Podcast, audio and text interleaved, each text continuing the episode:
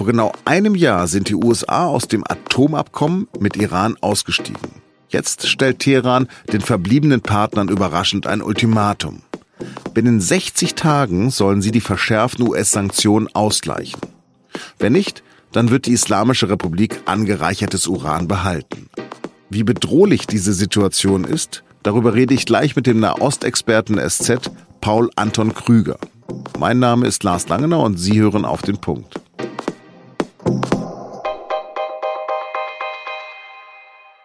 Der Konflikt zwischen Iran und den USA spitzt sich zu. Auf seinem Flug zwischen Irak und London sagte der amerikanische Außenminister Mike Pompeo zu mitreisenden Journalisten, mein Besuch, die Maßnahmen des Verteidigungsministeriums und die Botschaft, die wir hoffentlich den Iranern gesendet haben, bringen uns hoffentlich in eine Position, in der die Iraner zweimal darüber nachdenken werden, amerikanische Interessen anzugreifen. Auf Deutsch heißt das wohl, wir wollen die Iraner abschrecken, US-Ziele anzugreifen. Davor hatten die US-Geheimdienste gewarnt. Aber nicht nur die Rhetorik wird schärfer, es folgten auch Taten. Inzwischen verlegen die USA einen Flugzeugträger und eine Bombenstaffel in Richtung Iran. All das passiert, weil die USA das Atomabkommen aufgekündigt und ihre Sanktionen gegen Iran verschärft haben. Am Mittwoch setzt Irans Präsident Hassan Rouhani deshalb nämlich die verbleibenden Unterzeichner des Atomabkommens eine Frist. Sie sollen innerhalb von zwei Monaten die iranische Öl- und Finanzindustrie vor den Folgen der amerikanischen Sanktionen schützen. Andernfalls werde die Anreicherung von Uran wieder aufgenommen. Die Adressaten sind Deutschland, Frankreich, Großbritannien, Russland und China. Über die Eskalation des Konflikts spreche ich mit dem stellvertretenden Leiter der SZ Außenpolitik, Paul Anton Krüger. Paul, der Iran sagt, die Vertragspartner haben das Abkommen nicht umgesetzt. Sind die Vorwürfe gerechtfertigt? Die Vertragspartner haben Iran ja Sanktionserleichterungen zugesagt damals. Äh, es ging vor allem darum, dass Iran wieder Öl verkaufen kann und ähm, genau diesen Bereich versuchen die Amerikaner ja durch ihre neuen Sanktionen wieder einzuschränken. Die Europäer haben den Iranern versprochen, durch eine Zweckgesellschaft, die dafür eigens gegründet worden ist, Geschäfte, die legal sind, nach europäischem Recht wieder zu ermöglichen. Diese Zweckgesellschaft ist bis jetzt noch nicht so weit, dass da Geschäfte darüber abgewickelt werden können. Ähm, ist da das möglich in 60 Tagen? Ja, das ist eine gute Frage, wie hart diese Frist ist. Ne? Ob man bis dahin nur bestimmte weitere Vorbereitungen sehen will oder ob man dann wirklich sagt, bis dahin müssen so und so viele Geschäfte abgewickelt werden. Ähm, es ist aber, glaube ich, vor allem erstmal noch eine, eine Möglichkeit, sich Zeit zu kaufen. Der Druck ist natürlich auch auf die iranische Regierung, also der innenpolitische Druck, enorm hoch von Seiten der Hardliner, äh, jetzt aus dem Abkommen auszusteigen. Der Druck ist natürlich auch von den USA auf die anderen Ländern sehr stark. Genau, ich meine, die USA haben ja, äh, nachdem sie das Abkommen gekündigt haben, äh, auch gefordert, dass die Europäer da aussteigen sollen. Es gibt jetzt neue Sanktionen der Amerikaner, die auch den Bereich der zivilen nuklearen Zusammenarbeit betreffen, die offenbar darauf ausgelegt sind, eine Situation zu schaffen, in der Iran gegen das Abkommen verstößt. Die Franzosen haben jetzt schon gesagt, wenn Iran zentrale Erfordernisse des Abkommens nicht umsetzt, dann müsse man auch in Europa über neue Sanktionen nachdenken und dann hätte natürlich die US-Regierung das erreicht, was sie von Anfang an wollte, nämlich dass die Europäer da auf den amerikanischen Kurs einschwenken. Jetzt gab es diesen Kurzbesuch von dem amerikanischen Außenminister in London. Sucht er schon seine Verbündeten für einen Angriff? Also ich glaube nicht, dass der Besuch in London jetzt in direktem Zusammenhang mit der Krise steht. Da ist sicher, äh, das ist ein vorgeplanter Besuch. Ich glaube auch nicht, dass irgendeiner der europäischen Länder da gerade in irgendeiner Form ein Interesse daran hat, dass äh, die Situation im Nahen Osten militärisch nochmal eskaliert. Aber es ist ganz klar eine, eine Eskalation. Welche Schuld trägt denn die Regierung Trump daran? Naja, ich glaube schon, dass die Regierung Trump äh, ja ganz offen eine äh, Kampagne des maximalen Drucks fährt, wie sie das sagt. Ähm, ich glaube nicht, dass der Präsident selber scharf ist auf einen neuen Krieg im Nahen Osten. Das, ähm, die Frage ist halt, ob sich so eine Situation immer unter Kontrolle halten lässt. Wenn es zu einem Zwischenfall im Persischen Golf zum Beispiel kommt, also 2016 sind mal äh, im Januar zwei amerikanische Patrouillenboote aus Versehen, es hieß dann später wegen eines technischen Defekts, in iranische Hoheitsgewässer eingefahren. Die sind von den Revolutionsgarden aufgebracht worden. Damals haben die beiden Außenminister, die sich sehr gut verstanden haben, telefoniert. 15 Stunden später waren die Soldaten wieder frei. Genau über so einen Zwischenfall kann sich dann eben eine größere Auseinandersetzung äh, ergeben. Was ich nicht glaube, ist, selbst wenn es zu einem Militärschlag kommen würde, dass es irgendwas wäre, was vergleichbar ist mit dem Krieg im Irak. Also wenn, dann glaube ich, werden die USA Ziele in Iran bombardieren, aber sie werden keinerlei Bodentruppen dorthin entsenden. Wer reibt sich gerade die Hände?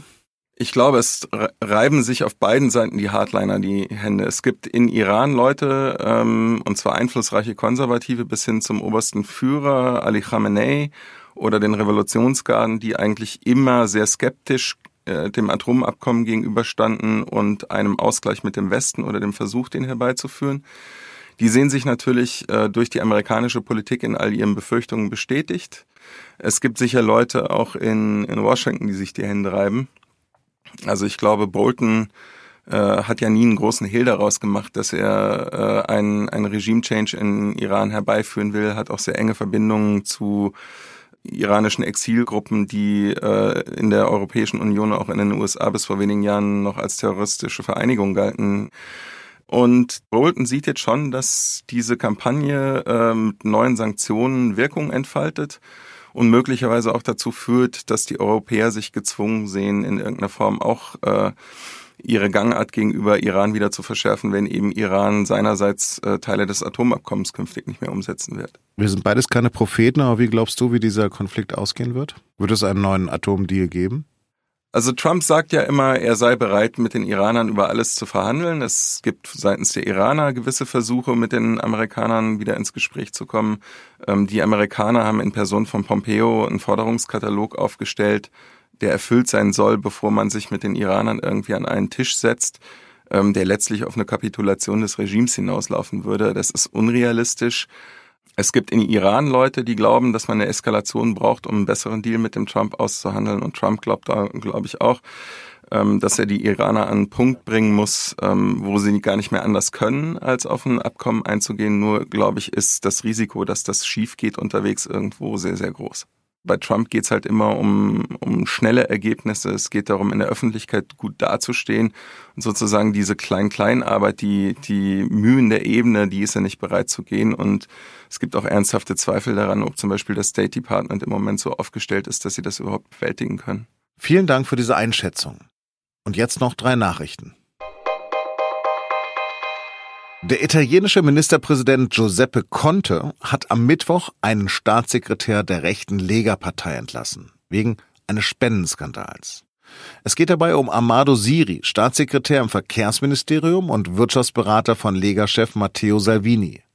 Er soll Geld von einem Windenergieunternehmen angenommen haben, das Verbindung zur sizilianischen Mafia hat. Die Entlassung verstärkt die Spannung im Regierungsbündnis der populistischen Fünf-Sterne-Bewegung und der Lega in Rom. Kommendes Jahr soll das Wohngeld erhöht werden. Das Bundeskabinett hat am Mittwoch einen entsprechenden Gesetzesentwurf auf den Weg gebracht. Er soll etwa 660.000 Haushalte mit geringem Einkommen angesichts der steigenden Mieten entlasten. Für einen Zwei-Personen-Haushalt würde der staatliche Zuschuss von derzeit 145 Euro auf 190 im Monat steigen. Außerdem soll künftig die Höhe des Wohngeldes alle zwei Jahre automatisch an die Mieten und Einkommensentwicklung angepasst werden. Jugendliche trinken so wenig Alkohol wie noch nie. Nur 8,7 Prozent der 12- bis 17-Jährigen trinken mindestens einmal in der Woche. Im Jahr 2004 waren es noch mehr als 21 Prozent. Das zeigt eine neue Untersuchung der Bundeszentrale für gesundheitliche Aufklärung. Allerdings betrinken sich junge Erwachsene zwischen dem 18. und 25. Lebensjahr wieder häufiger als noch vor drei Jahren.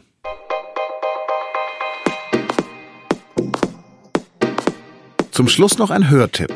Vor genau 70 Jahren hat der Parlamentarische Rat in Bonn das Grundgesetz beschlossen.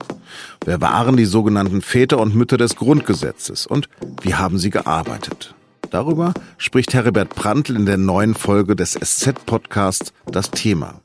Und auch darüber, in welcher Verfassung die Verfassung ist. Mehr auf sz.de-das-thema. Das war auf den Punkt. Redaktionsschluss war 16 Uhr. Vielen Dank fürs Zuhören und bleiben Sie uns gewogen.